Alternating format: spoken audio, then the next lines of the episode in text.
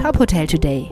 Die Nachrichten des Tages für die Hotellerie von tophotel.de. Mit Maximilian Hermannsdörfer. Immer mehr Bundesländer kündigen Öffnungsschritte an und geben Perspektiven für das Gastgewerbe. Urlaub in Bayern ist ab dem 21. Mai wieder möglich, wenn die 7-Tage-Inzidenz im jeweiligen Landkreis unter 100 liegt.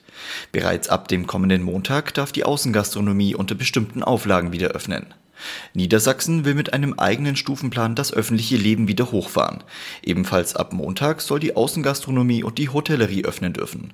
Wie es aus dem Wirtschaftsministerium heißt, sollen touristische Angebote in den ersten drei Wochen nur für Einwohner Niedersachsens geöffnet werden.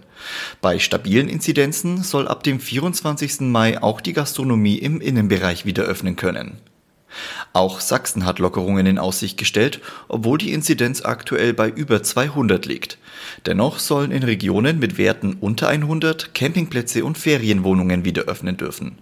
Erst bei einem Wert von unter 50 sollen Übernachtungen in Hotels und Pensionen möglich sein. Auch ein Besuch im Biergarten ist dann wieder erlaubt. Die großen Reiseveranstalter erwarten nach dem Lockdown einen regelrechten Reiseboom. Laut TUI legen die Buchungen schon jetzt deutlich zu. Auch der Anbieter FTI Touristik spricht von einer hohen Nachfrage für Destinationen, für die aktuell keine Reisewarnungen gelten. Über internationale Urlaubsreisen haben sich gestern auch die wichtigsten Industrie- und Schwellenländer, die sogenannten G20, ausgetauscht. Der grüne Pass, der vollständige Impfungen dokumentieren soll, wird ab Mitte Juni voll einsetzbar sein, hieß es nach der Konferenz. Hotelkette Motel One bietet allen Mitarbeitern in deutschen Hotels sowie jeweils einem Angehörigen zeitnah eine freiwillige Corona-Impfung an.